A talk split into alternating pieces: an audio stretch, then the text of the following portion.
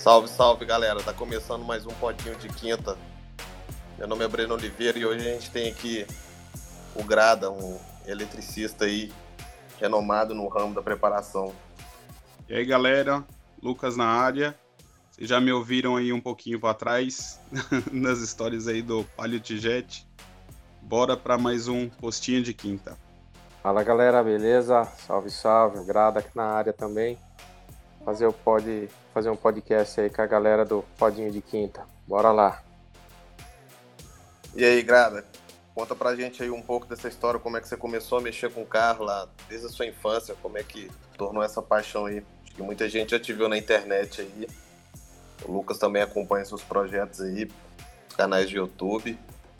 Como é que foi esse lance aí para entrar no ramo automotivo e hoje mexer com esses jatos aí que você mexe, cara? Cara, minha história começou por causa do meu avô, né? A gente. Meu avô foi caminhoneiro, a gente sempre escutou as histórias deles sofrida na pista com os carros antigos que ele tinha, Mercury, Bel Air, é, os caminhões também antigos. Então minha paixão já veio por aí. Eu comecei a desenvolver mesmo a paixão por carro com 12 anos de idade. Aos 16 eu já entrei para trabalhar numa oficina mecânica. E, e tá no sangue, não adianta. Peguei o vírus e não tenho o que falar. Tentei já sair do ramo várias vezes, mas infelizmente a gente não consegue ficar fora. A gente não consegue ficar sem né, esse vício do, do carro, da gasolina, do álcool. Não consegue. Então, graças a Deus, hoje a gente tem aí os serviços fora do país. E cada dia aparecendo projetos mais inusitados, mais loucos. E vamos embora, né, cara? Graças a Deus, um trabalho não falta. Você fez a FT Education, né? Fiz, fiz. Eu fiz o nível. Ah, por enquanto eu tenho o nível 1 da FT Education. Mas tá para rolar na Colômbia.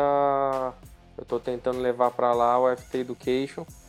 E Lá eu vou fazer os três níveis e aqui no Brasil também eu vou começar a fazer. Vou fazer o nível 2 e o nível 3 agora aqui no Brasil também. Ah, legal. Conta pra gente como é que você conseguiu chegar até a Colômbia, cara, mexendo com carro esportivo. Acho que é o sonho de todo mundo, assim, de pô, ter uma profissão dessa, mexer com, com carro, tá no meio desse ramo de óleo, de motor, de oficina, de preparação. É, o quem me levou para lá a primeira vez foi o ACF. É, eu conheci ele através lá da, da Auto Super quando eu fazia serviço lá para eles. E pintou a oportunidade de, de fazer refazer a elétrica da Evo 9. E a turma lá gostou muito do trabalho. É, depois da Evo veio o Kia, veio o Ma 45, ver outros carros lá de rua, né, vamos assim dizer. E agora vai vir mais projeto mais, bem mais inusitado do que vocês acham lá na Colômbia. Vai ter bastante projeto legal em Bogotá, tem uns projetos legais também em Barranquilha. Então assim, vai ser um negócio legal. E eu fui para lá, que não falei através da CF. A CF me levou a primeira vez. Eu fui para Barranquilha na numa etapa lá de uma, de uma arrancada. E aí você vai conhecendo outras pessoas. Hoje eu tenho uma sociedade lá na, na, na Colômbia. Eu sou representante e distribuidor Fueltech lá na Colômbia. E, e agora nós estamos abrindo uma empresa realmente lá para deixar tudo legalmente, porque até agora a gente está usando o nome da oficina do meu sócio. Então a gente tá, vai abrir uma, uma empresa lá para a gente formalizar tudo e quem sabe eu passar mais tempo lá ou dividir o ano, né? Meio ano eu fico lá, meio ano eu fico aqui, porque tem bastante procura. Infelizmente lá não há profissionais é, do, nosso, do nível que a gente tem aqui no Brasil. E eles veem o meu serviço da forma que eu trabalho, é, eles não, não, Lá não tem ninguém que faça, né? Por exemplo, o Wirituck, é, até a própria instalação de full tech da forma que a gente faz, com tudo etiquetado, com tudo bonitinho. Eles não têm esse tipo de serviço lá.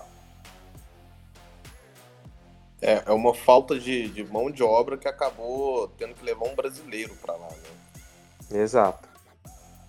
É. Você falou do ACF aí, hoje é um, um dos principais tanners aqui do Brasil, né? Um cara de renome, assim. Tem montado bastante carros. Ele acerta o carro do Diego Iga, né? Então é um cara que tem seu respeito no, no cenário automotivo, né? Você conheceu ele através da, da Auto Super, né?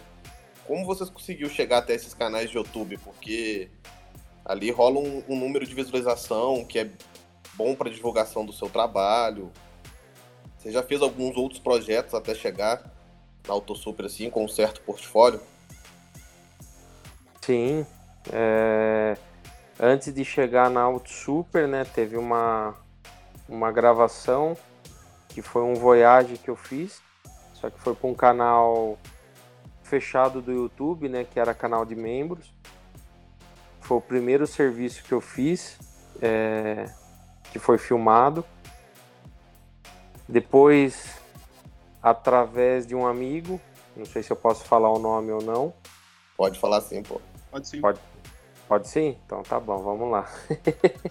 através aí do Breno, é, ele me perguntou se havia o interesse, né, de a gente tá fazendo serviço lá na, na Auto Super, que eles estavam precisando de eletricista, eu me ele me passou o contato, eu conversei com o Lucas na, na, na, época e a gente acabou fechando. E foi até o Breno que fez toda a filmagem desse Voyage também, que foi pro canal fechado lá do canal de membros, que era lá da, da High Torque, né?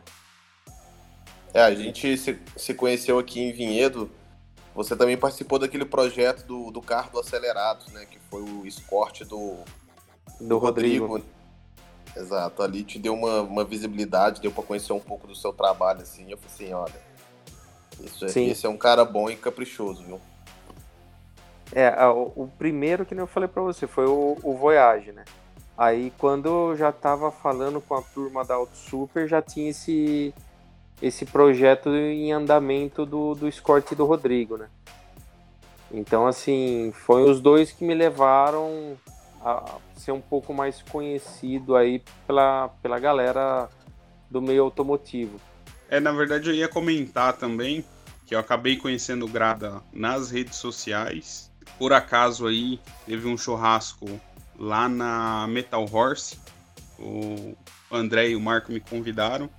Eu fui, acabei chegando até atrasado no dia, cheguei bem tarde, mas foi legal que a gente juntou uma galera lá e começamos a bater papo de carro lá. A gente ficou até é, bem mais tarde aí, eu lembro, e eu tive o prazer de conhecer o Grada lá pessoalmente. Exatamente, né, Lucas? A gente ficou batendo um papo sobre o seu projeto do Palio. A gente ficou com o André Ruas, né, o mecânico do, do, do Peixeiro, Sim, exato. Contando as histórias. Praticamente a gente foi o último a sair desse evento da Metal Horse. Verdade. foi muito da hora, cara. É.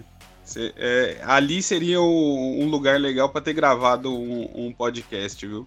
E saiu muita risada e muita coisa legal de carro. Saiu, cara. Ali foi um, foi um lugar ali que, que nem eu não conhecia o Pascoal da Dragster pessoalmente. É, não te conhecia, no entanto, lhe agradeço pelo adesivo que, que você mandou para mim. Eu ainda não colei no meu carro porque eu vou ter que trocar o painel, mas já já ele vai vir pro meu carro. Ele tá guardadinho, bonitinho.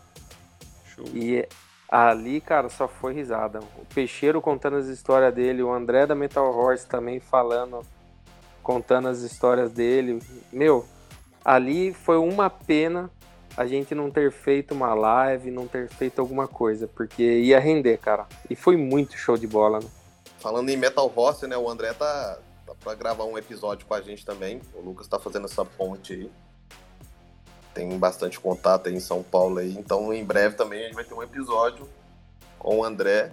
E esse pessoal que você falou aí, o pessoal lá da Dragster Brasil lá, é interessante também a gente conseguir gravar um, um dia com esses caras, né? O Pascoal do Dragster Brasil é muito gente boa. Eu não conheci ele pessoalmente, Mas ele é muito gente boa, cara. E o Andrezão também. Pode chamar ele aí que aqui ele tem história, cara. Ele é gente boa demais. Não tem nem o que falar. Sim, tanto ele como o Marco ali, pessoal é nota 10. Sim, claro. Show de bola eles. E eu vou te falar uma coisa. Eu escutei o podcast de vocês, você falando, né, sobre o, o Palio Tigete. E eu vou abrir mão e eu vou dar ideia agora para um monte de galera aí que já tem que gosta de Fiat, porque meu primeiro carro foi um Fiat. E eu queria fazer um projeto, só que me faltou verba, cara, infelizmente. Mas eu ia eu ia vender meu Gol Turbo, eu ia embarcar numa Fiorino e eu já tinha no pente um motor T-Jet completo para montar na Fiorino. Ia ser a primeira Fiorino T-Jet que eu conheço, pelo menos. É, eu sinceramente não tenho nenhuma notícia. É porque, é, como o projeto acabou repercutindo um pouco, então muitas vezes o pessoal me chega contando sobre algum projeto parecido, né? Cheguei a comentar lá no, no episódio anterior aí sobre um Uno Vivati que tem montado já T-Jet, que o carro já está rodando, foi muito bem montado, muito legal que é do meu amigo Mauro lá de Curitiba. Acabei conhecendo ele através disso também. E tem um outro projeto em Minas, que tem um Uno é, do carroceria quadradinha ali, o Fire, né? Montado também com T-Jet, só que esse eu tenho notícia que só motor e foi montado uma FT. Não, não tá totalmente caracterizado o T-Jet aí, igual é, o meu carro, igual o carro do Mauro foi montado. Mas uma Fiorino T-Jet seria sensacional. Um baita sleeper, né? Se eu for olhar uma Fiorino T-Jet, cara, ninguém ia dar nada pra Fiorino, mas ia dar espanco aí na, na Band Cup aí, né? Exatamente. Foi por isso que eu queria montar. Ia montar um, uma oficina móvel, vai, vamos assim dizer, para me carregar todas as minhas ferramentas, uma baúzinho. Só que eu ia colocar mecânica. A mecânica, se não me falha a memória, o rapaz tem a, tá, tá guardado ainda lá, aguardando minha confirmação. Só que infelizmente num projeto desse aí, como você montou o Tijet, o Palio Tijet, Lucas, você sabe que vai uma moeda mais ou menos, né? Exatamente. Então eu acabei desistindo, eu acabei. Eu vou ficar com o meu gol mesmo, eu vou arrancar os bancos traseiros, eu já consegui um banco um banco concha reclinável, montei na dianteira. Eu agora vou conseguir um outro, vou falar com a turma lá da Samarino. E vou montar o outro do lado passageiro, vou arrancar os bancos, vou fazer um chapão lá de MDF, fazer um trampo bonito, que aí eu vou deixar já todas as minhas ferramentas dentro do carro, vou envelopar o carro, vou fazer toda a minha propaganda na, na goletinha. Legal isso aí, hein? Você vai filmar isso. Vou, tem que filmar, cara, tem que filmar. Se tudo correr bem, eu tô ainda em fase de negociação, vai entrar uma FT550 lá. Que aí eu já queria já deixar tudo, fazer velocidade de roda dianteira, velocidade de roda traseira, vou arrancar o painel, a Fulltech que vai ficar ali na, na minha frente, indicando nível de combustível, velocidade de roda, quilometragem, pressão de óleo, pressão de combustível, fazer um booster, já ia tudo que dá para fazer que é da parte do, do, do, meu serviço, eu já ia fazer um showroom ali mesmo. Inclusive até instalar um ar condicionado e deixar a Fueltech comandando tudo. É legal que além de um carro funcional ali para você, ainda vira um showroom, né? Então isso é é, no nosso ramo é tudo de bom, né? É, vira o, o que o pessoal fala que é o famoso cartão de visita ali, né? Exatamente, é o que eu quero fazer. Eu quero fazer um cartão de visita pra galera. É o projeto padrão, né? Projetinho AP, né? Vai vir o quê? 1.009 nisso aí, Grado? Não, na verdade ele é um ponto .8 forjado, pistão Iapel, biela PowerTech para mil cavalos, só que assim, eu tenho tudo isso aí no uso 15%. Hoje eu tenho aqui roda medida no dinamômetro 170 cavalos de roda. A meta é quanto? Cara, como é um carro que eu ando todo dia, Breno, então assim, eu não fiz nada visando potência. Eu tenho material ali que dá para aguentar que eu falei para você, biela para mil cavalos, da PowerTech, as bielas antigas. Essa mecânica já me acompanha há 13 anos. Eu, na verdade, vou montar um carro dele, no máximo, no máximo aí que o, o câmbio aguente, vai ser uns 300 cavalinhos, 280, 300 cavalos. E, e eu uso ele dele, né? Então, por isso que aí eu falei de jogar um, um booster controller, porque você vai andar normal, você vai andar com uma pressão baixa. É a hora que você quiser, programa FT lá e ela vai subir a pressão. Então, e, e vambora, né? Mas eu não, não quero extrapolar em potência, porque como eu, é o meu único carro e eu ando com ele todo dia, então eu não posso extrapolar em potência, porque senão vira quebradeira. É possível montar um carro na FT econômico, Grada, voltado à autonomia, assim, também? Falou assim, olha, eu quero um carro aqui que vai me economizar combustível. Dá, dá sim. É o que eu falo para todo mundo.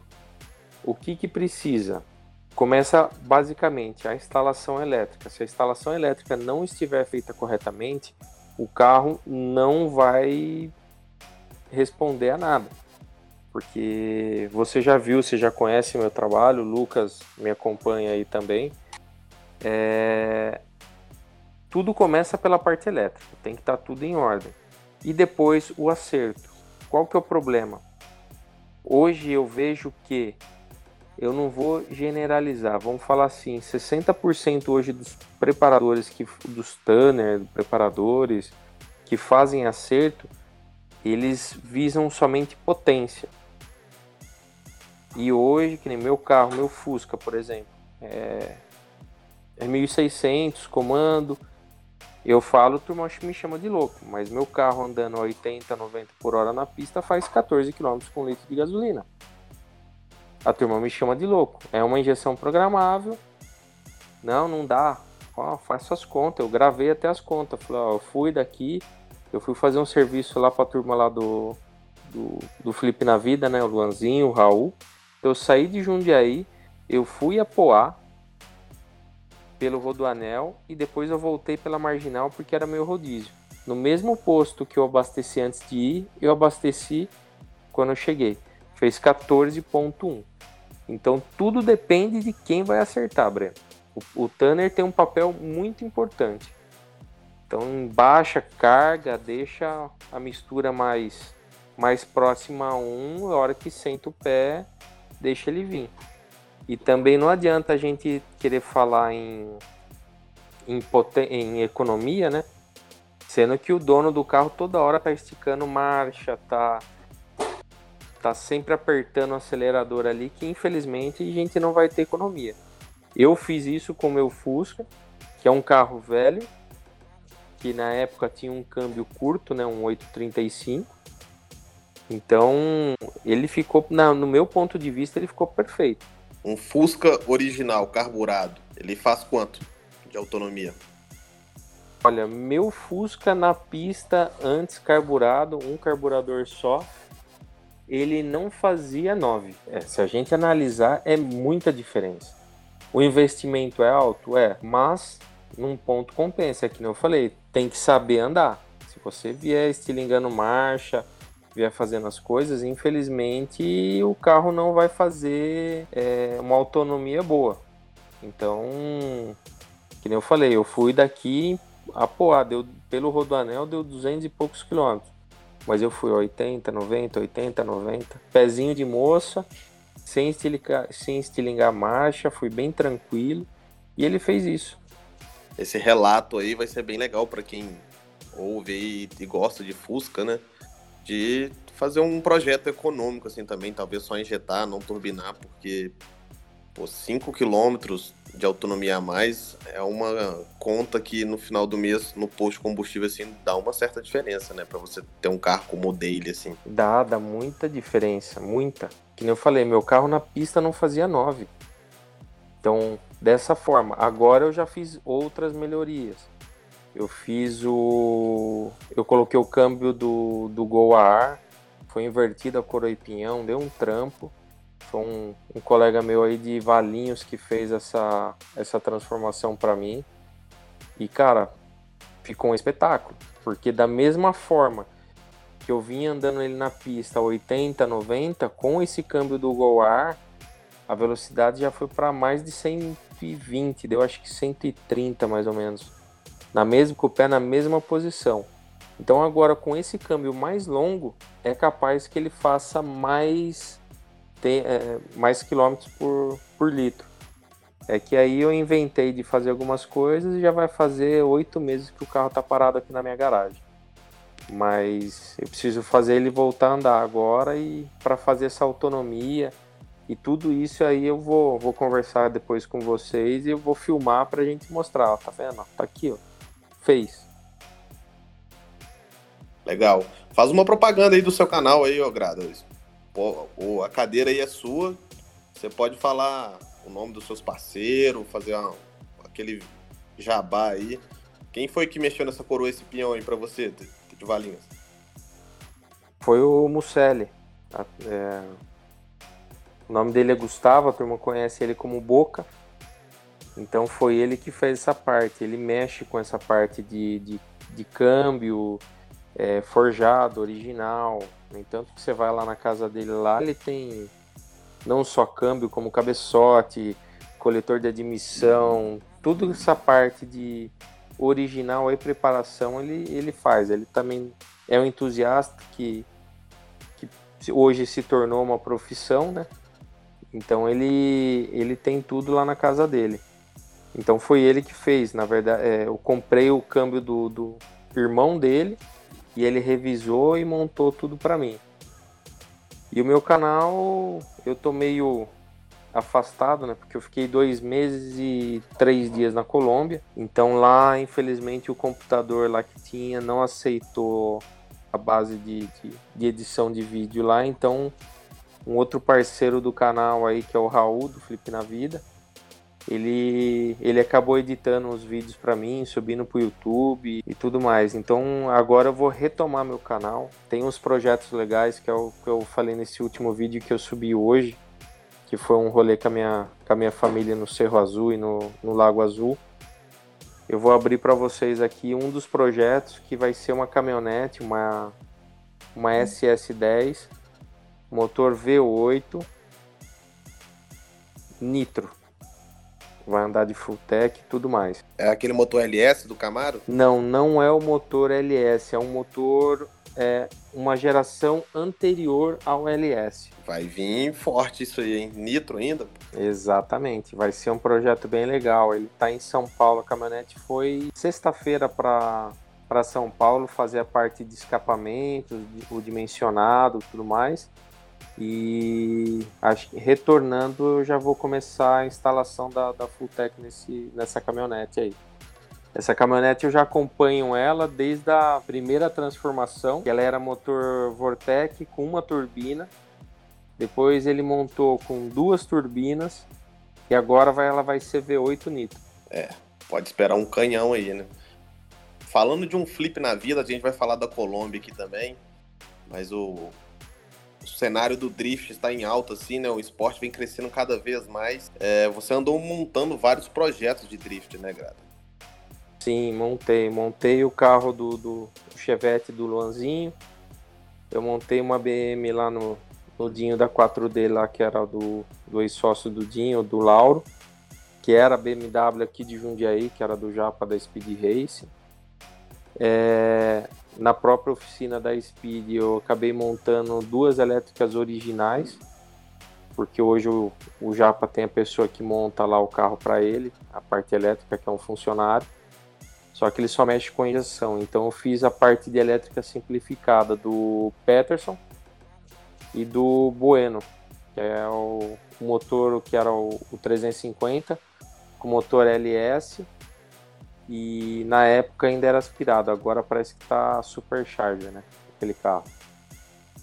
Então, e tem o Amil também. O Amil eu acabei montando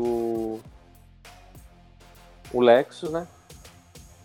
O...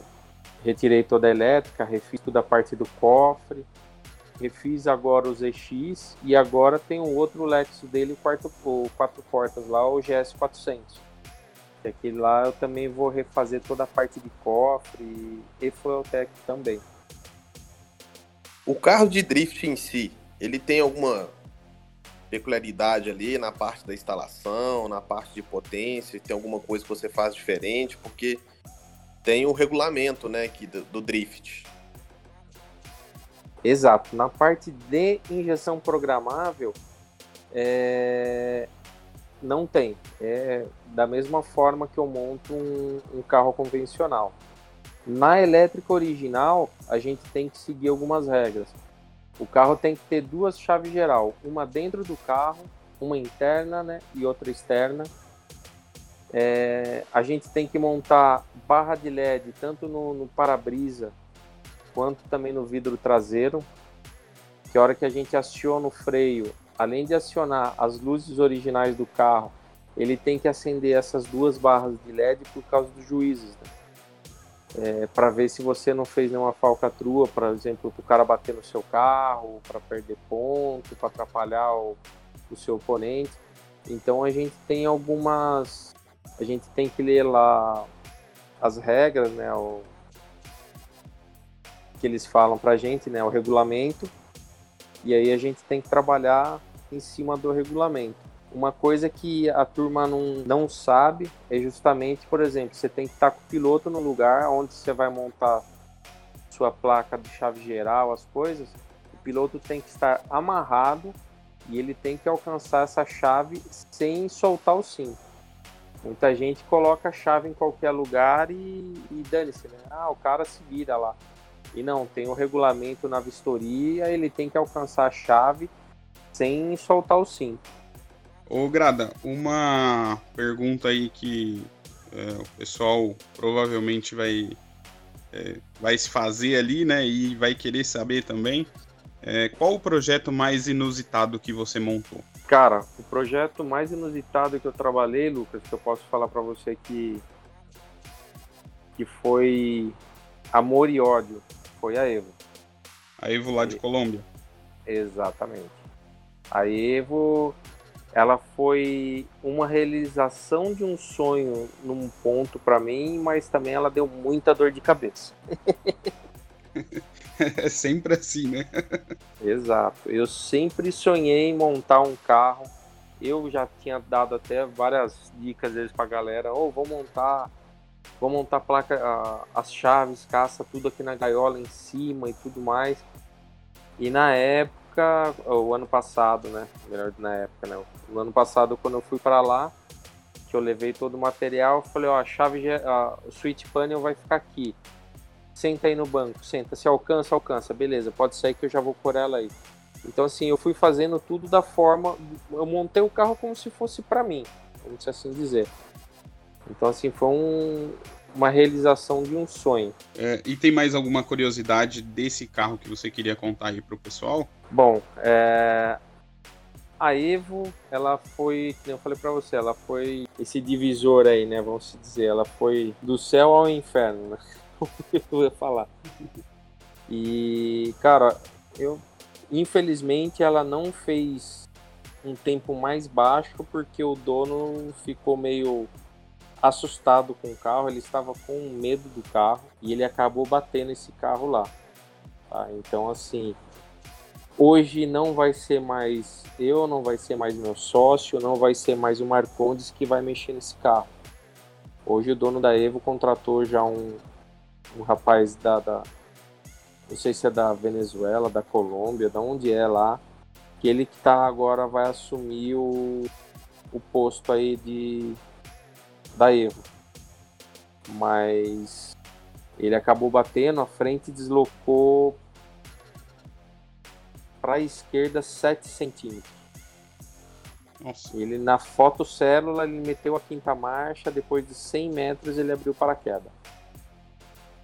Então o que acontece? Ele não conseguiu frear, ele deu num barranco lá no final da reta, porque a pista em Barranquilha são os 400 metros você tem 200 metros de asfalto para você parar e mais 40 metros de terra. Então, nessa hora que ele caiu na terra, tinha um bump, ele caiu na terra, ele deu no, no, nesse barranco e jogou ele para outro lado.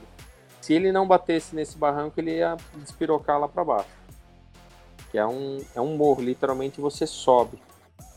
Então do lado esquerdo tinha uma tipo uma trilhinha e do lado direito era acabava em nada. Então foi uma sorte. Agora ele tá tá com esse carro em Bogotá. Ele tá cortando a frente do carro e vai fazer tudo tubular, vai integrar com a célula do piloto de sobrevivência, com, com a gaiola, vai integrar tudo agora. Vai trazer o projeto novamente aí, tentar deixar, pelo visto, é, talvez ainda mais forte, né? Deixar ele um pouco mais rápido, talvez, no, no tempo. Hoje, Lucas, desculpa te interromper, hoje ela, a Evo ficou nos top 5, né? ela está em quinto lugar do top 10 ela está em quinto lugar mais rápido da Colômbia. Tá. Então, assim, o carro virou nos 400 metros 10,09. Mas ele tirou o pé do acelerador e freou a 9,8 da, da, da, puxada. Pelo logger, a gente conseguiu pegar o exato momento que ele pisou no freio. E foi um feito também, porque assim, nenhum carro pula nos no, no 60 pés baixo. Os 60 pés da Evo ela fez 1475. Normalmente os V8, que é forte lá, faz 16. Ninguém tinha feito 1475. Então, o Marcondes, né, que foi o tuner que, eu, que a gente indicou lá pro dono da Evo, para ele fazer esse serviço, ele fez um serviço excepcional. É, isso é legal porque pra gente que tá aí no meio de carro, para todo mundo, né? Mas eu acho que principalmente pra gente, é, é, até quando coloca a mão, que nem, por exemplo, foi você que fez ali a parte elétrica, é, eu acho que além do dono, pra gente é gratificante também, né? Ver, putz, ó, o projeto deu certo, é, baixou um tempo aí sensacional em, em relação aos demais, né? Então acho que isso é muito, muito legal. Sim, claro. E, e é que eu falei, pra gente é, que tava lá, eu era um, eu sou um estrangeiro que vai lá fazer serviço para eles, mas isso abriu uma, uma visibilidade muito grande. Vai ter um outro projeto de, lá na Colômbia, é, que é um rapaz que, que ele tem uma oficina que chama Custom Chassis em Bogotá. Ele monta todo o carro de cabo a rabo.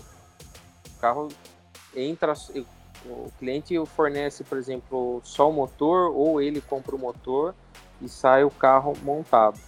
A gente vai ter alguns projetos com, em parceria com, com o Snyder, que hoje ele é o top 1 da Colômbia, ele, na arrancada com Corvette. Qual é a cavalaria que vem num motor desse, pulsado, preparado assim?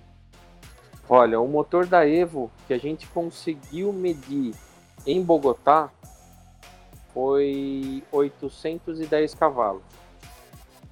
Com dois deu não deu 2 kg de pressão.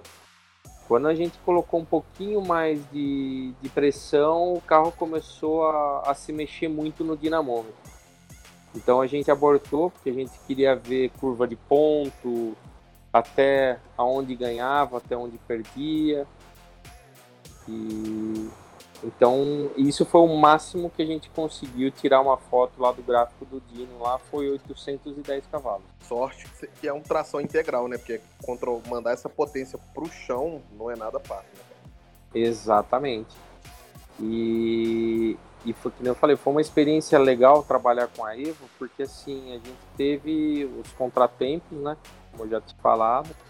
E a gente, na, no meu ponto de vista, por exemplo, foi um um aprendizado muito grande, porque eu nunca também tinha visto o carro sair daquela forma, porque quando a CF, a gente estava trabalhando com combustível, que foi metanol, meu, foi complicado. Eu quase morri dentro da cabine de dinamômetro. Enche de lágrima aqui, garganta, combustível, mas eu vou falar para você, foi foi bem bacana, cara. Eu foi bem gratificante fazer esse ver esse esse carro andando. Porque o ano de 2019 eu desmontei o carro inteiro, de cabo a rabo elétrica, só ficou só o esqueleto. E aí a gente veio já com a gaiola, vim montando a elétrica simplificada. E não era porque era um carro de arrancada que eu ia deixar aqueles varal de fio. Não, todos os fios passavam por debaixo do paralama. Para acionar os farol de milha, eletroventilador, booster controller, que eram os dois injetor. Eu fiz no maior capricho, como se fosse para mim o carro mesmo. Esse projeto, a elétrica eu montei como se fosse para mim. Era o, carro do sonho, né? Acho que não só meu, com muitos entusiastas aí do, dos JDM, de carro também, porque, cara, a Evo 9 é um carro top, não tem nem o que falar. É um projeto difícil de se ver assim, porque é um carro bem raro, né? Tem poucos, assim, rodando no, no mundo. E essa Evo, em especial, eu acho ela muito linda, né? Uma Evo branca totalmente diferente. Aqui no Brasil, acho que ninguém teve coragem de fazer um projeto desse porte ainda, tirando o pessoal lá que gosta de mexer em 3000 GT. E... Exato. Porque hoje não tem mais como voltar ela para rua, porque o carro foi totalmente, para quem me segue lá no Instagram, no, no Instagram e no YouTube, viu que ela é totalmente, literalmente cortada por dentro e a gaiola. Então assim, hoje ela não tem mais como voltar para para ser de rua, né? Então, aqui no Brasil eu ainda não vi. O único que eu sei que tem também é da nossa região aqui, Breno, é o Elcio com a Eclipse. Mas a Eclipse está parada há muitos anos. A Eclipse foi montado pelo Soldeira, né? Exato. Foi montado pelo Soldeira. Ela teve uma, uma quebra e até onde eu sei ela está parada até hoje. Vamos colocar por baixo, por baixo, aí uns 10 anos. Projeto que quando reativar vai ser um projeto legal de se ver andando, né? Exato. Uma Eclipse ela era, se não me falha a memória, ela era toda caracterizada tipo do Velozes, era uma Eclipse legal. Eu particularmente não cheguei a ver ela andando. O Elcio com a, com a Evo em Interlagos eu cheguei a ver andar. Agora com a Eclipse não. Tem um vídeo famoso dele dando uma benga numa Porsche lá, né? É, era a briga dele, né? Ele e do, do Alejandro. Uma cena bem antiga aí no cenário de arrancada, né? Isso até a qualidade do vídeo que se tem na internet, assim, dá pra ver que é uma coisa bem antiga. Ô, Grada, o pessoal lá de Bogotá, da Colômbia, gosta bastante de Evo, gosta desses projetos diferentes. Assim. Gostam, cara, gostam muito. É um carrinho aqui que nem é um que eu tô montando lá na oficina lá do meu sócio e tem um amigo nosso em Bogotá que tem um e que aqui no Brasil também já virou um pouco pouquinho raro de se achar, que é o Suzuki Swift. Só que lá é estranho, né? Que a gente fala Suzuki Swift, lá eles chamam de Twinka. E quem levou para lá foi a Chevrolet, não foi a Suzuki. Então os carros lá são os, os Twinka, eles têm um sedã, eles têm um hatchzinho, é tudo Chevrolet, né? E esse é um dos carros que eles gostam muito de mexer. A gente tem algum motor parecido aqui no Brasil que equipa esses carros? Uh, tem, tem. O motor, por exemplo, o Mazda 3 que eu montei na época lá de Octane, é, ele é o mesmo motor do, do Fusion, o Duratec 2.0. E tem as Audis, são os mesmos motor que a gente está acostumado aqui com a 150, 180 e tem os Skoda que também utiliza motor Audi. Por incrível que pareça, é uma carroceria de Audi modificada. É uma coisa que deve ser muito interessante aí é, estar fazendo carros fora do país é estar é tá conhecendo novos modelos também, né? É, não só conhecendo, como tendo a oportunidade de mexer ali em vários carros que a gente não tem aqui no Brasil, né? Exatamente, é que nem tem um carro que infelizmente eu não consegui terminar por falta de tempo, é um Honda Cura, motor V6 e a gente montou um supercarregador lá. Então é um carro que a gente que a gente não vê. Lá já tem. Lá eles nem gostam. E gostam, não são todos, mas uma boa maioria lá gosta. É o gosto do carro, um carrinho feio, um carrinho não sei o quê. Lá tem uma turma que só mexe com Twingo. É, isso é legal que vai muito de país, né? Tem lá suas particularidades e não só como na cultura, como aí na cultura automotiva também, né? A gente vê que é, tem essa diferenciação aí de.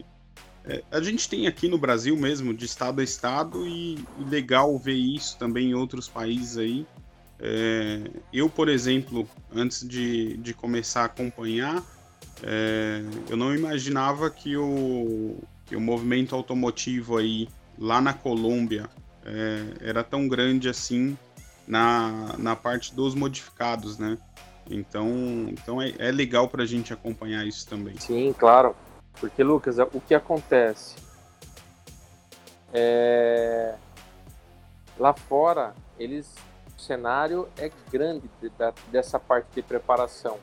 O que, que eles mudam da gente? Em vez de usar Gol, eles usam BMW. Então, assim, o nosso carro-chefe aqui que a gente mais vê na arrancada hoje são os motores AP. E lá eles adoram as BM, com nitro, com com água metanol, né? Que é uma coisa que aqui no Brasil a gente não, não usa muito.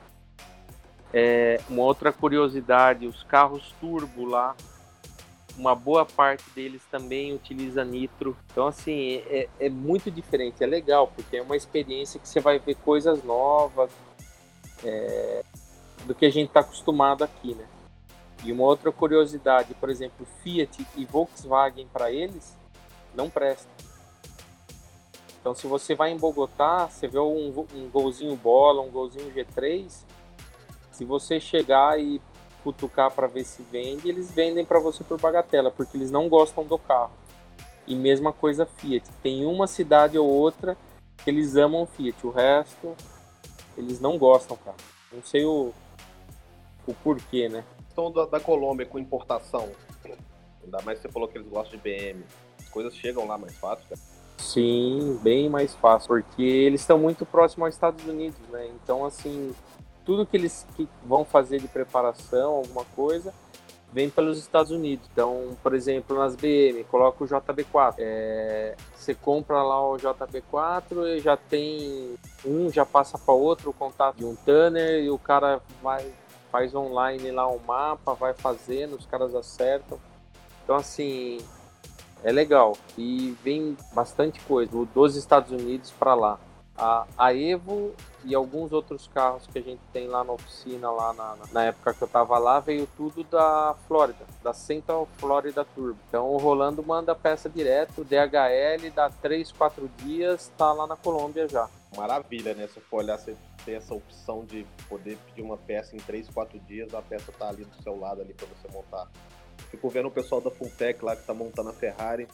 O cara entra no carro, vai do outro lado lá do, do estado, busca uma peça, volta já instala, cara. Aqui no Brasil a gente sofre. É, exato. É, esse projeto aí do Anderson, eu tava acompanhando um dos vídeos hoje aqui, é show de bola, né? E, e é uma coisa que a gente deveria fazer, que nem eu já, já procuro há um tempo, infelizmente eu não consegui ainda achar.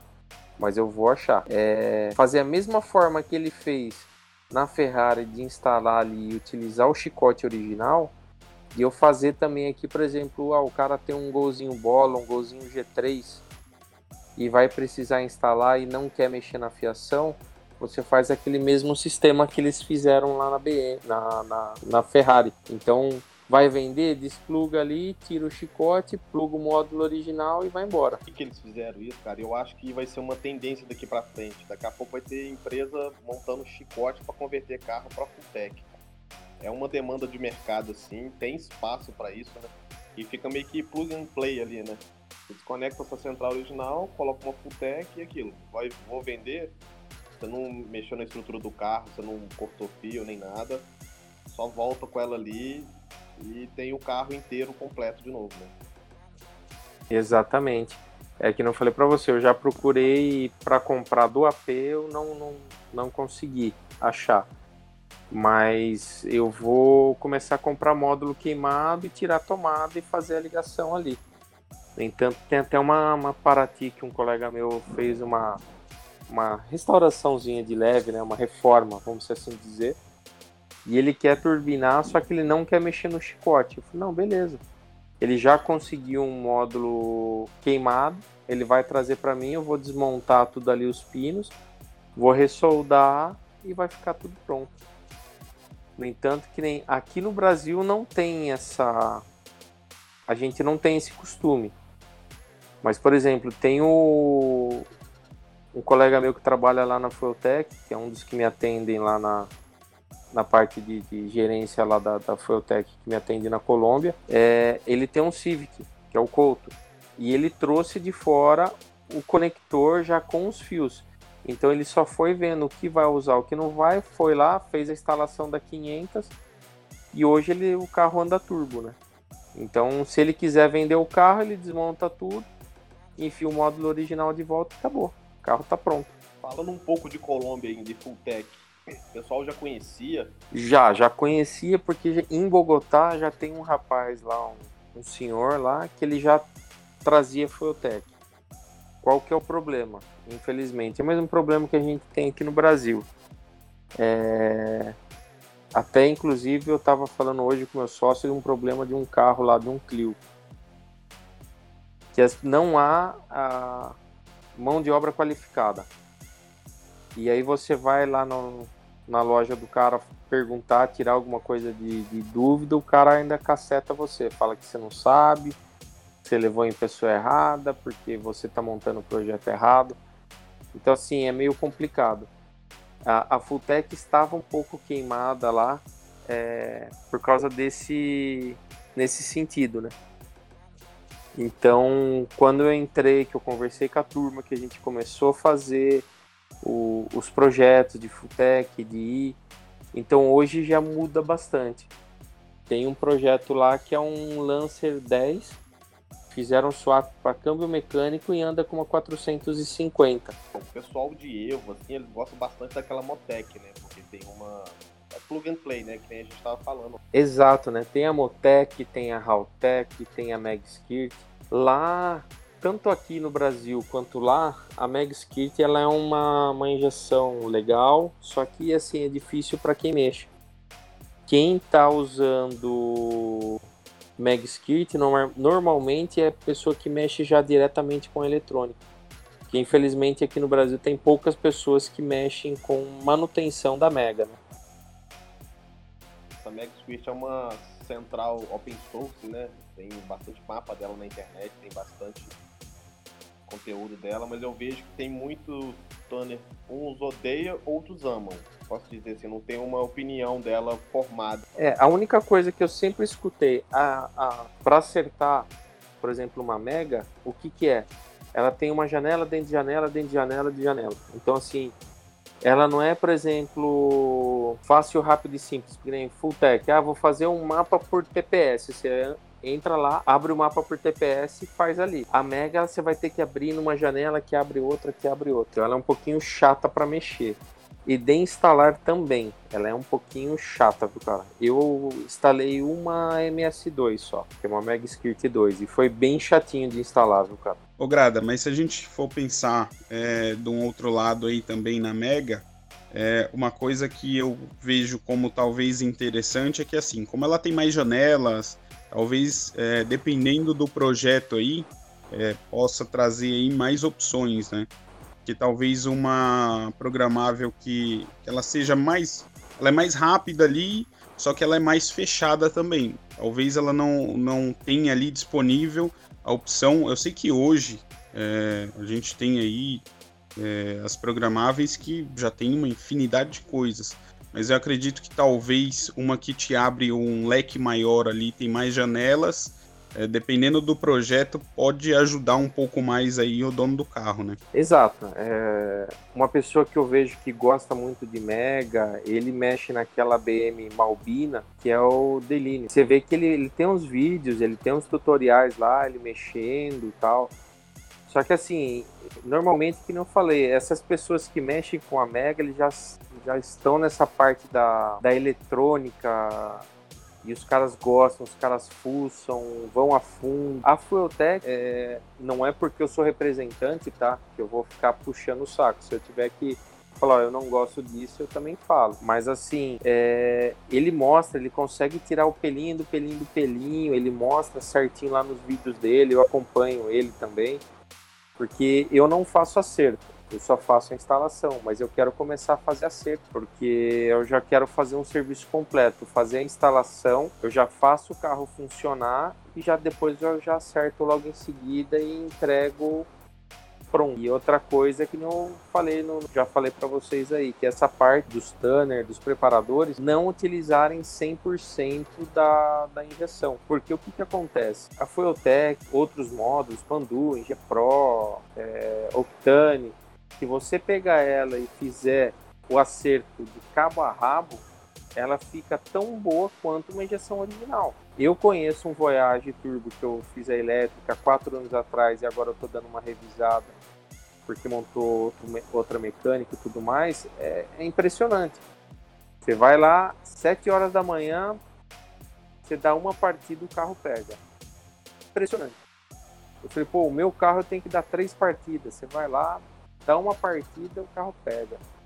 Então, assim, é, hoje acho que já se conscientizou um pouco mais, mas até uns anos atrás, a turma fazia um mapa por pressão de turbo, por TPS, por rotação e mandava embora o carro. É, isso é legal porque até cai num, num assunto que eu queria falar um pouco, que é aí mais um pouco do dia a dia de oficina, né? É, que como a gente comentou ali para trás um pouco é, da ideia do plug and play, eu, eu, vejo que ah, vários projetos aí hoje o pessoal usa mais a Motec, né? Mas, por exemplo, é, ter essa opção acho que seria legal não só para projetos, é, mas às vezes para um carro seu ali é, que você, por exemplo, aí o Fusca, que você não visou performance, foi mais a economia, é, mas eu ainda puxaria mais para um lado que eu vejo que é, tem carros às vezes que é difícil de encontrar peças, principalmente a parte de módulo de injeção. Então é, traria esperança aí para alguns donos de alguns é, certos carros aí, até às vezes carros mais antigos mesmo, é, para estar tá acertando isso, né? Acho que seria algo legal e algo que funcionaria bem é, para o pessoal. Eu vi muito isso dentro de oficina aí. Às vezes essa dificuldade de é, você precisa do, do módulo ali de um carro X, um carro Y e, cara, a dificuldade de encontrar isso é muito grande. Eu sei que é, hoje a, a facilidade talvez da gente procurar as coisas está aí, né, na porta, a gente vai lá, entra no, no Google e procura ali, mas é, às vezes não é bem assim, né? Não é tudo que a gente acha. O pessoal acha que é, você vai entrar ali, você vai encontrar de tudo e não é bem assim. Ainda tem muita coisa que talvez é, dos carros, até os carros mais antigos um pouco, que dificulta um pouco, né? Então acredito que isso aí ajudaria bastante. Sim, ajuda um carro que eu vou dar o exemplo é a Cherokee. O motor V8, ela queima muito módulo e não se acha. É... Eu fui até em Caieiras fazer um serviço lá para um rapaz lá de uma oficina e ele estava justamente reclamando isso aí. Poxa, eu tenho que pedir um módulo de fora, custa mais ou menos 1.500 dólares um módulo e dá pra gente montar, fazer plug and play? Falei, dá módulo queimado hoje a gente acha de rodo, né? Desses aí. Então é comprar um, fazer o plug and play e montar. É um outro carro nacional nosso que eu já vi que também tá dando uns probleminhas de, de, de modo e também não está achando é a linha do Astra. A linha Chevrolet Astra também tem bastante daqueles um pouquinho mais antigos, não aquela aquele primeirinho, que, que é o pequenininho, o Astra normal, já não acha mais modo. E ele é um carro que está dando problema. Então, assim, se conseguisse fazer um negócio plug and play para esses tipos de carro, seria excepcional. É, acredito que as oficinas acabariam optando muito por isso. É, o Astra mesmo é, é uma curiosidade aí para mim, eu não sabia que estava é, tão difícil assim de encontrar módulo de Astra. É, mas eu vou falar para você, já é, tem muitos anos, né?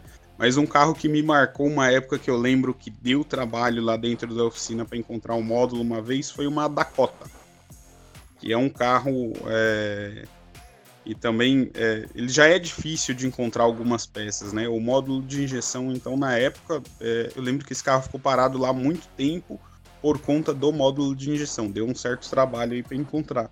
E se tivesse uma opção dessa, é, teria resolvido o carro para o cliente aí muito mais rápido. Sim, exato. É, eu conheço uma Dakota que eu fui olhar ela numa oficina tem pelo menos seis anos e ela continua na mesma oficina porque o cara chocaram a forma que eu, que eu dei para ele. Falei, olha, tem que fazer assim, assim, assado. E ele achou caro a, a mão de obra de ir até lá, de fazer as coisas. Então, o carro tá parado na oficina até hoje, por incrível que pareça. Tem mais ou menos uns seis anos. E é um carro que quem tem gosta, mas que também dá muito problema problema disso aí, né? De, de módulo, de peças e tudo mais. Então é uma saída. Só que infelizmente a gente aqui no Brasil a gente não não usa essa, vamos dizer assim, né, como lá fora de ter os, esses plug and play, porque lá se você pega a Haltech, que era um, uma que tinha aqui no carro do Amil, que eu fiquei abismado, é, do Nissan do 300 GX, que ela tinha o modo de injeção original, a Haltech e a Fulltech, cada um controlando uma parte do motor. Eu falei, não, vamos parar. Aí agora eu refiz, deixei tudo pela FT. Mas e lá o dono realmente quer que arranque tudo aquele chicote, porque assim é um carro da década de 90, já passou na mão de muitas pessoas, já fuçaram fizeram um monte. Então ali tem que dar uma limpa. Mas para a linha de original, isso é, é da hora. Eu acho que, que, que compensaria. Tá aí um, mais um nicho de mercado, né? Exatamente. O Dick da Fulltech, né, nessa série que ele tá gravando, ele falou, ele falou ah, acredito que você é a primeira Ferrari no mundo a receber uma Fulltech. Mas tem um vídeo no canal da Car Video, lá do Starling, até lá da minha cidade lá, vai estar aqui presente uns dias também, acredito, que parece que eles queimaram a central de uma Ferrari e acabaram instalando uma full tech lá para fazer o trabalho de injeção. Tá trabalhando em paralelo também. É uma Ferrari bem antiga. Legal. É, eu não posso falar que eu fiz, mas ou que vou fazer, eu não sei como é que vai ficar o projeto. Mas já está passado o orçamento e tudo mais. É um protótipo que o seu Minelli fez na década de 90 da Minelli Racing Car com um motor V8 Ferrari de uma Ferrari que sofreu um acidente no Minhocão em São Paulo. Ela caiu, do, o cara se perdeu e caiu de cima do minhocão. E esse carro tá aqui no interior.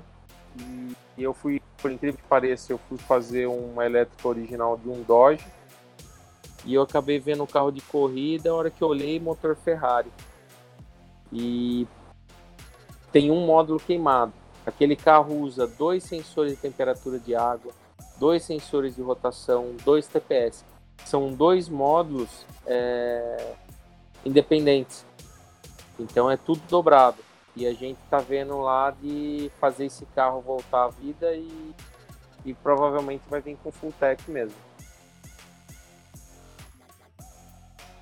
É, você vê que ela acaba atingindo outros tipos de mercado também, né? Tipo, entra numa, numa parte de reparação, assim, para dar uma vida nova pro carro, né? Exato. Então, assim, hoje a gente tem bastante marcas de, de injeção no mercado. Mas é como eu falo para meus clientes, eu olho sempre o que? O pós-venda. Então, assim, eu já fiquei com a turma da Fulltech seis horas no telefone para resolver um problema de um carro que eu estava instalando uma injeção. E acabou dando horário, a pessoa precisou desligar, eu ainda fiquei noite adentro mexendo. No outro dia, 8 horas da manhã, o cara me liga, e aí, resolveu? Como é que foi? Não, resolvi, o problema era tal, tal, tal, assim, assim, assado. Então, assim, é uma coisa que a gente não tem na, nas outras marcas, né? A gente não tem esse pós-vendas que hoje os caras têm. Se precisar o cara ficar seis horas contigo no telefone para resolver o problema, o cara vai ficar. Nas outras, normalmente é sempre assim: ah, manda a injeção para cá que eu vou testar aí vai a injeção, volta, ah, não tem nada, o problema é a instalação, essas coisas. Então hoje eu, eu optei por, por trabalhar com a, com a Fueltech por causa do pós-vendas. E é o que indico para meus clientes. Eu sou é, representante e distribuidor na Colômbia. Aqui no Brasil eu sou apenas um instalador, mas quando pedem minha opinião, eu passo. Eu passo as experiências que eu já tive com, com outras marcas de injeções, né? É, isso é muito bom porque é, a, gente precisa, né? Principalmente a gente que está ali mexendo com isso toda hora sabe o quanto isso é importante, né? É, às vezes algo que você pode resolver facilmente aí por telefone, é, que nem você mencionou, tirar a injeção, mandar é, aí para uma determinada marca para aguardar um retorno deles, então acaba que atrasando até o, o projeto em si, né? Então, essa história do pós-vendas aí realmente é, é, sensacional mesmo. Sim, é, é, é, como eu falo, a gente não é só por causa da, da, da injeção programável. Hoje você vai fazer qualquer coisa, é, a propaganda boca a, boca, a boca a boca né, é a melhor que tem. Então, assim, se você vai até um determinado lugar e o cara te atende bem, te faz, te, é, tem o pós-vendas legal, você vai indicar o cara. Então, assim, eu acho que o, o, o, lema deles justamente é esse aí. Porque, assim, a gente se sente seguro de usar o produto e recomendar aos clientes, né? É, é um projeto de faculdade, né? eu já escutei a história do Anderson contando como surgiu a Fulltech. Projeto de faculdade que acabou evoluindo bastante, assim, e hoje virou o que virou, né? Os caras caíram na graça dos americanos, da Corridas Proibidas, e hoje esse fenômeno aí. E é um legal que é uma empresa brasileira, né? Então você vê que tá todo mundo montando uma Ferrari nos Estados Unidos e, tipo assim, 90% é brasileiro. Exato, é bem legal, né, cara? É... Se Deus quiser até o meio do ano, eu quero, quero descer para conhecer a fábrica da, da, da FT e conhecer toda a estrutura, a história realmente lá da, da marca. Mas é bem legal. Eu, eu vou falar um negócio para você. O sonho mesmo é, é ir lá para fora, né, cara? Eu vejo aquela. Acho que todo mundo já viu, né? A, a elétrica do que os caras têm lá. Eu, particularmente, eu falo para vocês, aquilo dá, dá. Não desce. Tem a foto até um tempo atrás que apareceu do carro do Big Chief você vê que é tudo jogado dentro do carro, não tem nada bonitinho. Aqui tudo é os relés, ali é os módulos, cada um para um lado. Você fala, nossa senhora, me dá um desespero de ver aquilo. Falta um toque brasileiro ali, né? Um capricho. Ah, eu tenho vontade de ir para lá só para visitar a oficina dos caras e falar assim, viu, deixa eu fazer uma elétrica para vocês. Só te mostrar o que eu sei fazer. Né? É, então, porque, cara, é o que aconteceu com esse em Bogotá, a hora que os caras foram setear a suspensão dela e os caras viram meu serviço lá, o cara já tem um Dodge um Dodge Demon dos antigos, quer que eu faça a elétrica original inteira o Snyder tem uma C10 que vai andar com, com FT e turbo de arrancada. Vai ter um golzinho de circuito, por incrível que pareça, com câmbio automático, com a FT controlando o câmbio. Falou, meu, tá aqui, ó, e eu quero que você refaça o Mustang do meu cliente lá, com Big Block, com Nitro, caramba 4. A parte do motor tá tudo bonitinho, mas a hora que você vai para interno do carro, nossa senhora, dá desespero de ver aquele chumaço de fio passando para um lado, passando para o outro. Você fala, não, não dá. É uma coisa que não está ligado só à estética, né? Surgiu um problema com o carro dentro da pista, né?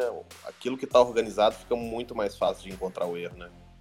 Exato, é que nem você viu. Uh, aquela primeira filmagem do Voyage a gente fez há quantos anos? Seis anos? Cinco anos? Tem aí uns três a quatro anos. Naquela época você já via que todos os meus relés eram etiquetados, todos os fusíveis, todo marcado na caixinha, bonitinho, o que, que era o que. Então, assim, eu sempre pensei dessa forma.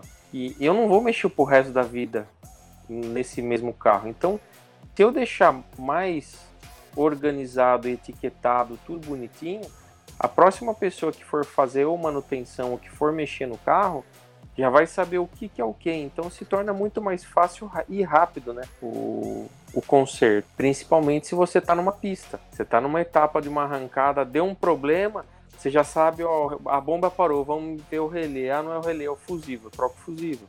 E o legal é que no caso de uma manutenção, que nem você disse mesmo, facilita ali a vida e não vai trazer a, talvez uma futura bagunça no chicote, né?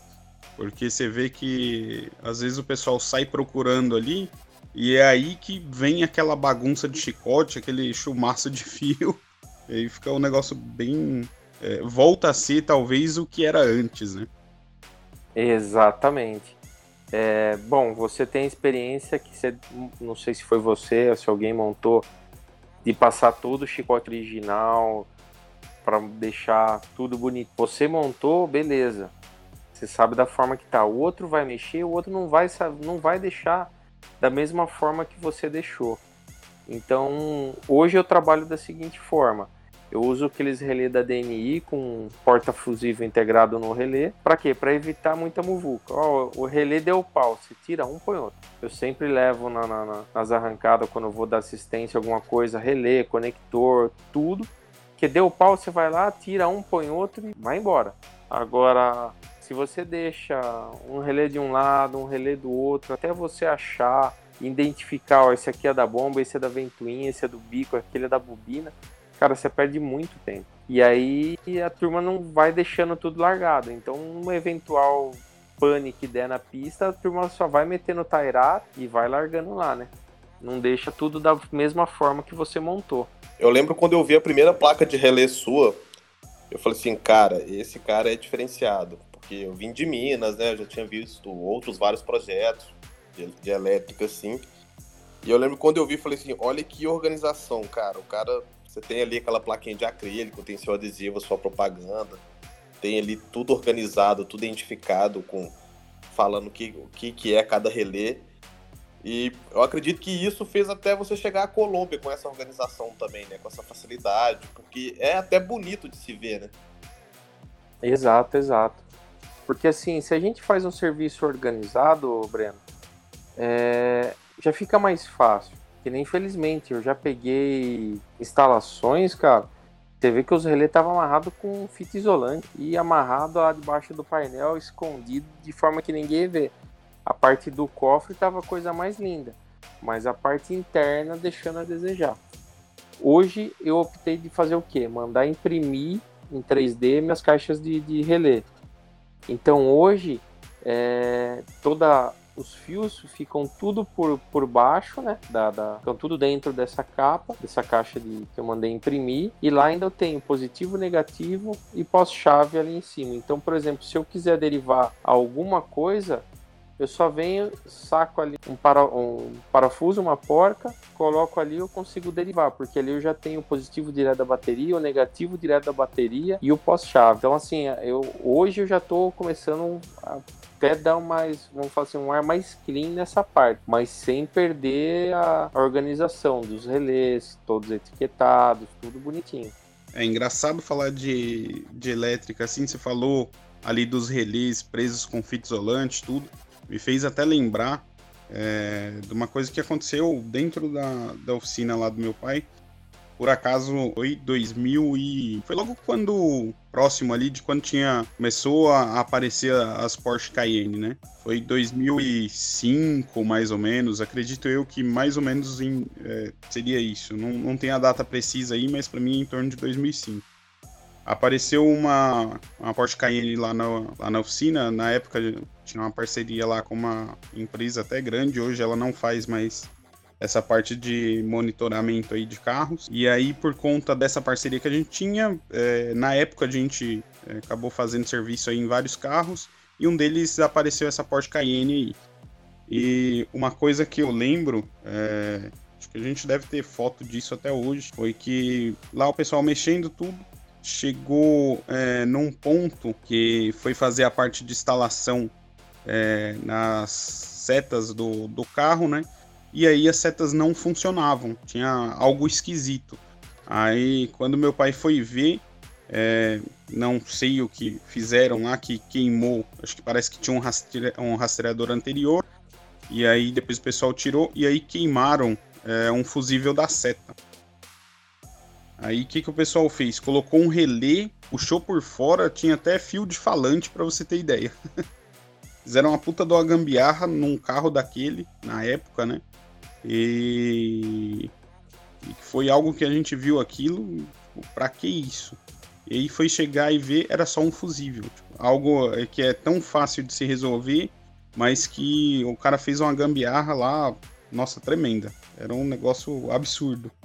E aí, infelizmente, isso acontece muito. Hoje os carros mais modernos, então assim, eles não têm mais, por exemplo, um relé de seta. Acho que você, como tá dentro da oficina, você deve saber. Eles são tudo uma centralina que faz tudo isso aí. Então hoje, cara, se der pau nisso aí, acabou, velho. Tem o que fazer. E infelizmente existe ainda esses tipos de gambiarra. Não posso julgar, logicamente, todos não é generalizando, mas tem muitos, muitas empresas aí que o cara faz isso aí mesmo, vai lá, mete, ah, não sabe, puxa, faz, põe, ah, acabou o fio, põe, tem fio de falante, tem, então passa aí, às vezes o carro para posteriormente porque o fio de falante não foi feito para aguentar conduzir, né, vamos assim dizer, a mesma coisa que um fio automotivo. Então às vezes acaba, você pega o fio, tá tudo podre por dentro, verde, né, tudo zinabrado, que aí você vai ver, ocasiona mau contato, então assim, é meio complicado. E os caras, como ganham por empreitada, então eles vão fazendo, quanto mais, mais eles ganham, né? Então assim, é meio complicado. Mas infelizmente ainda hoje ainda existe esses, esses tipos de trabalho. É, e você pega que, por exemplo, que nem esse exemplo aí dessa Porsche Cayenne, na época, hoje já tá um pouco mais fácil, vamos colocar assim, porque já tem muitas oficinas que mexem. Mas ali, na, logo quando começou a aparecer esses carros, não era todo mundo que mexia. Então era algo mais difícil, né? E aí é, o cara talvez não tinha acesso a esquema elétrico ou sei lá o que. Mas poderia ter feito uma gambiarra um pouco. Sou contra, né? Totalmente contra. Que não fizesse a gambiarra, tivesse procurado o, o fusível, que era putz, algo muito simples mas é, ele poderia ter feito algo é, um pouco melhor, né?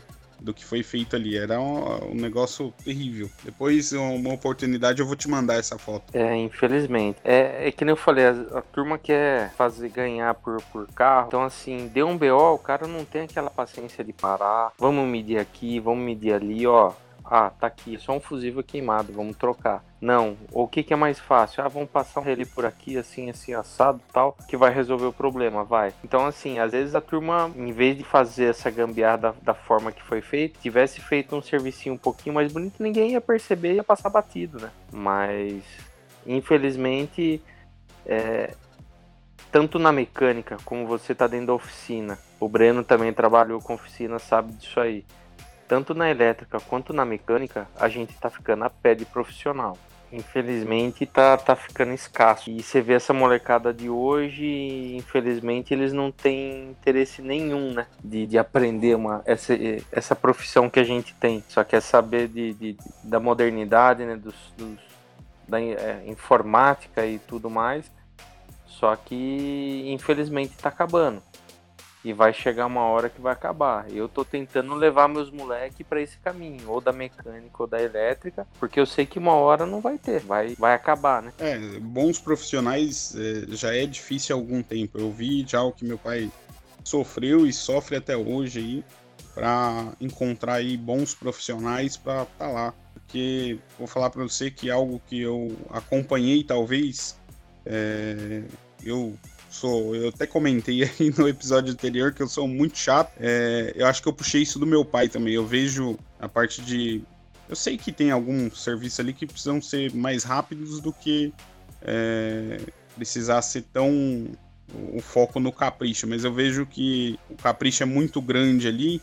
Então, hoje em dia, o pessoal não tem mais isso de, de querer fazer um serviço é um pouco melhor. É, é só o agilizar ali, é liberar serviço, né? Então é bem, bem complicado e na busca de bons profissionais aí tá, tá difícil cada vez mais. Hoje, por exemplo, quem toca lá a oficina, eu nem fico praticamente dentro da oficina, né? Eu apareço lá de vez em quando, porque a gente tem um outro negócio focado no automotivo também. Então eu tô lá dentro desse outro negócio, né? É, que é uma distribuidora. É, a gente vende para outras oficinas, né?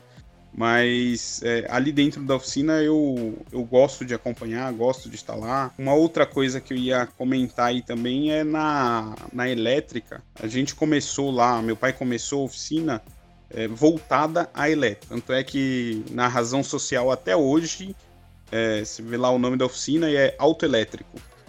Então é algo que, que eu vejo que também mudou muito, né, de, um, de uns tempos para cá que É que nem eu falei, a oficina era mais focada nisso e era o tempo todo ali fazendo chicote de carro, é, era muita coisa elétrica, né? Você pega os carros de hoje, é muito difícil um carro que você vai mexer em elétrica, é, igual mexia antigamente. Então é, mudou muito também esse cenário, né? Mudou, mudou. A modernidade e tudo mais. Que nem hoje você pega esses carros mais novos aí, é tudo comunicação CAN. Então, assim, se o, um módulo parou, ele já vai falar que é comunicação de tal para tal módulo, então você já vai ali, você já mata a charada, né? Antigamente não. E eu trabalhei em autoelétrica também. A gente via de, de os próprios profissionais, né, ocasionarem curto, derreter chicote, ter que arrancar painel de carro para fazer. Então assim, foi dizer assim, é meio complicado, mas hoje já está começando a, a mudar. Então assim, hoje tá o melhor. Mudar não, né? Tá piorando, né? Porque hoje você vai fazer uma, uma manutenção numa linha CAN, acho que você não sei se você sabe disso, você tem que medir a resistência do fio e ver no manual de até quanto de resistência você pode pôr para cima para baixo para não dar alteração, porque se você fizer uma emenda qualquer, ele vai continuar com o mesmo problema. Ele não consegue comunicar ali entre os módulos. E hoje você sabe que carro tem 7, 8 módulos, então se um parar, ferrou. A rede CAN é uma, uma comunicação digital, Grada? Olha, eu vou falar até o ponto que eu sei, Breno. Eu posso até estar tá falando besteira, porque assim, eu acompanhei alguns problemas de sair de, de mas eu não me aprofundei. Eu preferi ir para essa parte de injeção programável. É, eu acho que deve ser, tá? Eu não posso te dar 100% de certeza. As coisas estão evoluindo, estão ficando cada vez mais difícil encontrar um profissional. Quando se fala em capricho ainda, é mais complicado ainda, né? Você imaginou um dia sair do Brasil para ir fazer isso em outro país? Eu, eu me sinto muito satisfeito com isso aí, nunca tinha me imaginado, mas tamo aí. Eu não vou dizer que assim, ah, eu quero eu quero estagnar de onde eu tô. Não, se eu puder ir para fora, eu quero, quero conhecer Estados Unidos, eu quero ir para lá, quero conhecer a oficina dos caras da 405, sabe, conhecer outros lugares e quem sabe tentar a vida em outro país ou tentar fazer alguma coisa lá, porque a gente gosta, tá no sangue, né, o carro, é que eu falei, gasolina, tudo isso aí. Então corre nas veias. Então eu eu almejo sempre mais. Eu só não posso dar o passo maior do que minha perna, mas eu um dia espero ir para lá e para Estados Unidos, Portugal e tentar fazer alguns serviços para lá também. Voltando um pouco em assunto de Colômbia, assim, cara, é um, é um clima totalmente diferente, né? Lá faz o quê? Faz mais frio, faz mais calor. Bogotá tá bem próximo do mar. Acerto de um carro desse, como é que faz? Vocês estão perto dos dinamômetros ou não? Bom, depende da cidade, né? A primeira pergunta do clima. Por exemplo, Cúcuta, onde eu fico, que é onde é a oficina lá do, do meu sócio, é calor. Se você pega Bogotá, nós estamos muito acima do nível do mar. Então, assim, é, os carros lá já não andam muito por causa que é muito alto lá. Então, assim, dinamômetro 4x4 a gente não tem ali perto. A gente tem que ir para Bogotá. De carro, é um dia viajando. Se for é, dinamômetro 4x2, aí tem outras cidades próximas ali que dá 200, 300 quilômetros. Só que assim, a gente fala em quilometragem, a gente tá falando aqui no Brasil é perto. Você vai daqui Curitiba é 5 horas, 6 horas você tá lá. E já são quase 500 quilômetros. Lá, para você rodar tudo isso aí, que nem de Cúcuta a Bogotá, acho que são 600 quilômetros. É um dia viajando, cara porque é tudo cordilheira. Então lá é tudo muito longe. A estrutura do país não é das melhores. É, porque ali a gente tá tudo nas cordilheiras, né, Breno? Então, tipo, para mim, nós, nós saímos de Bogotá, era 4 horas da tarde. E a gente ia para Barranquilha. Então, eram 1.200 quilômetros, se não me falha a memória. Foi praticamente um dia e meio de viagem. E outra, parando para comer e no banheiro e pau. Só que é muita cordilheira, né? Aqui no Brasil a gente fala assim, ah, vou rodar mil quilômetros, 10 horas você faz. Então lá é meio complicado. Mas se Deus quiser, logo logo a gente vai vai encurtar toda essa, essa viagem. Que a gente tá, tá vendo esse negócio de namômetro, tá vendo algumas outras coisas para para montar lá, né? Dentro da oficina. Então aí tudo isso aí a gente vai acabar encurtando, né? A gente não vai mais precisar sair da cidade ou sair da oficina para justamente ter esses, essas ferramentas, né, que seria o dinamômetro. Querendo ou não, faz um pouco de falta, né, para fazer aquele acerto fino, para fazer aquele teste, né, evitar de arriscar o carro também. Né, Exato, porque é complicado, né? Hoje a gente tá na rua, por mais que a gente esteja certo. Se alguém vier, você tá com o carro do cliente, você tá testando o carro do cliente e alguém bate em você, você que tá com o carro, você é o errado, né? Então, pelo menos você tá no dinamômetro, que nem por os carros de arrancada, o que eu vi o Marcondes fazer é o quê? Ele vê poten é, a curva de ponto, né? Então ele acertou a curva de ponto, deu coisa, ele viu que cresceu, tá bonitinho, que nem eu falei para vocês. O, o pico que marcou lá no Dino foi 810 cavalos. Aí o carro começou a balançar muito no Dino, ele falou para mim tá jóia, pode desamarrar o carro, vamos carregar e vamos embora.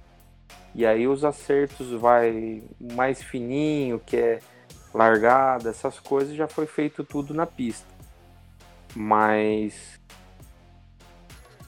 o dinamômetro é uma ferramenta essencial, né? Porque você vai querer amaciar um carro, por exemplo, você fez o motor, é um carro de você põe ali, deixa dar uma amaciada, já vê, mede potência, vê isso, vê aquilo, até para os carros originais, né?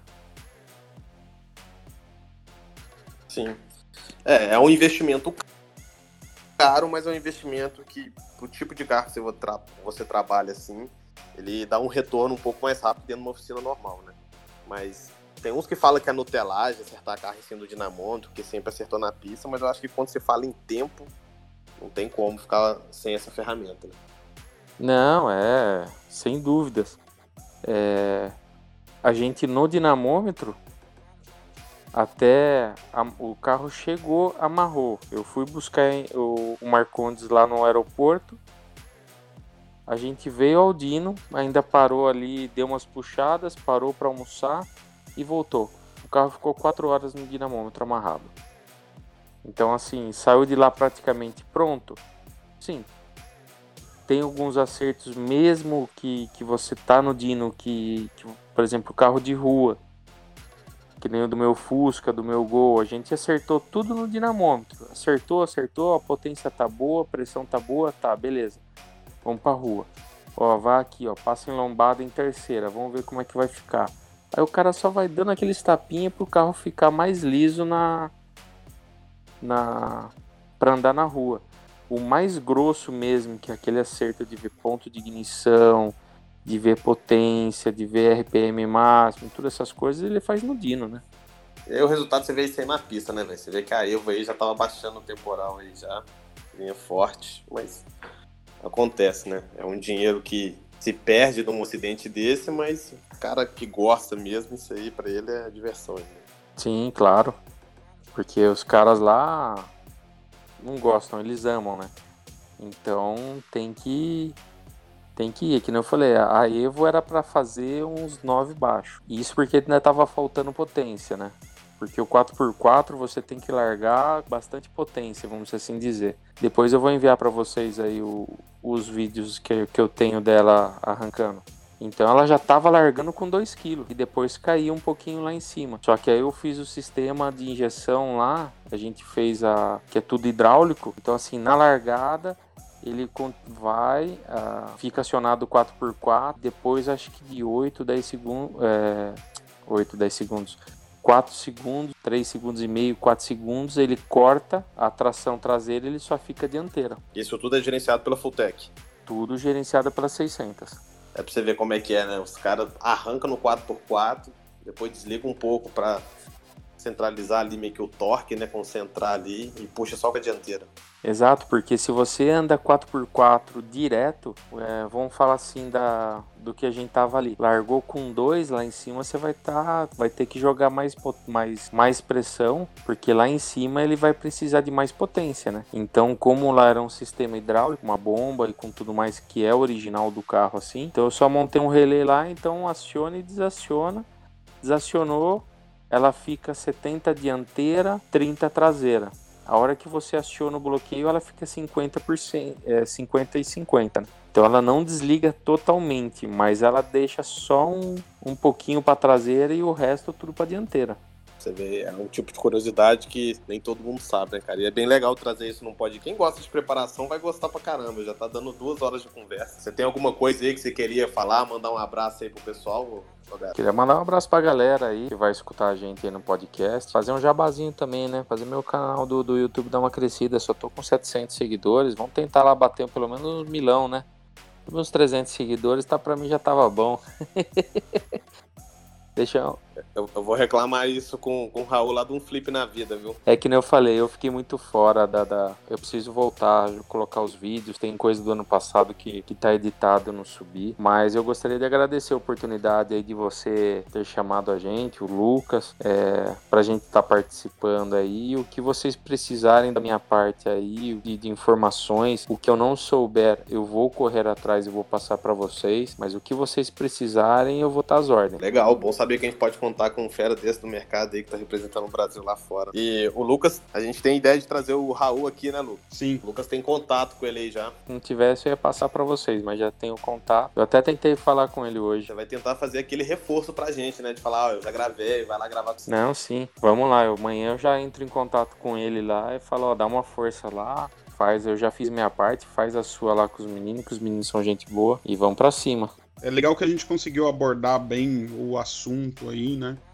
É, até várias curiosidades, tudo. Então achei que foi, foi o, post, é, o, o papo do postinho de quinta mesmo. Espero que eu tenha atendido toda a expectativa de vocês aí. E pra galera que, que vai escutar aí, que ainda não me conhece, quer conhecer um pouquinho mais sobre, sobre o meu trabalho, é, tem o Instagram, que é Grada tem o canal no, no YouTube também. Então dá uma corrida lá, dá uma olhada que eu já falei, vai ter bastante projetinho legal. Então, quem ainda não me conhece, que quer conhecer, aproveita, vai lá, dá uma, dá uma força pra gente no nosso canal também do YouTube. Tô iniciando, é, eu mesmo que tô editando os vídeos, então não tá 100%, mas um dia eu chego lá. Uma coisa que é legal frisar aí pro pessoal também, é que muitas vezes o pessoal acha que, que é fácil isso, né? Na verdade é, é um é algo bastante corrido, né? É, eu vejo tanto lá pra gente, por exemplo, e tenho essa ideia aí para fora também, acredito que é para você também aí, Grado. E é, é muito corrido, né? Às vezes o pessoal fica esperando muito isso da gente ali de postar um vídeo, postar alguma coisa, mas na, na correria ali do dia a dia acaba se tornando um pouco complicado. Então é legal do pessoal tá vendo isso aí e tá fortalecendo ali, acompanhando. É, muitas vezes é, talvez tenha que aguardar um pouco mais, mas é legal o pessoal tá fortalecendo porque ajuda a gente também, né? Sim, claro, porque é, são pelas, pelas sugestões, pelas críticas deles que a gente vai sempre melhorando, mudando aqui, mudando ali, fazendo alguma coisa diferente. Então, assim, é pelo público que a gente vai, vai vendo. E realmente é correria, porque eu trabalho sozinho. Muitas vezes eu vou lembrar de filmar, eu tô acabando o serviço. Putz, eu não filmei nada. Então, assim, pra gente é corrido. Mas eu vou. Já até tava falando com o Breno, já comprei o tripé, já comprei uns negocinhos aqui. eu vou começar a chegar, armar a câmera lá e deixar gravando. Pra depois não ter essa desculpa falar, putz, esqueci. Bora acompanhar o Grada. Grada, só tenho a te agradecer aí também. Tamo junto também. Se precisar de qualquer coisa, você tem meu contato aí, tem o contato do Breno, só chamar a gente também. E você sabe que você, desde a época da Metal Horse, continua, continuará convidado a dar uma volta comigo lá no carro assim que estiver pronto. Opa, com certeza. Só chamar que a gente vai sim. Esse é um projeto que eu quero ver de perto, porque deve estar tá um espetáculo. Então, um abraço aí pro pessoal. Seu postinho de quinta, formato de podcast. Valeu, pessoal. Obrigado por estar com a gente aí em mais um episódio. E bora pro próximo. Valeu, galera. Bora pro próximo aí que eu vou estar acompanhando vocês também. Forte abraço.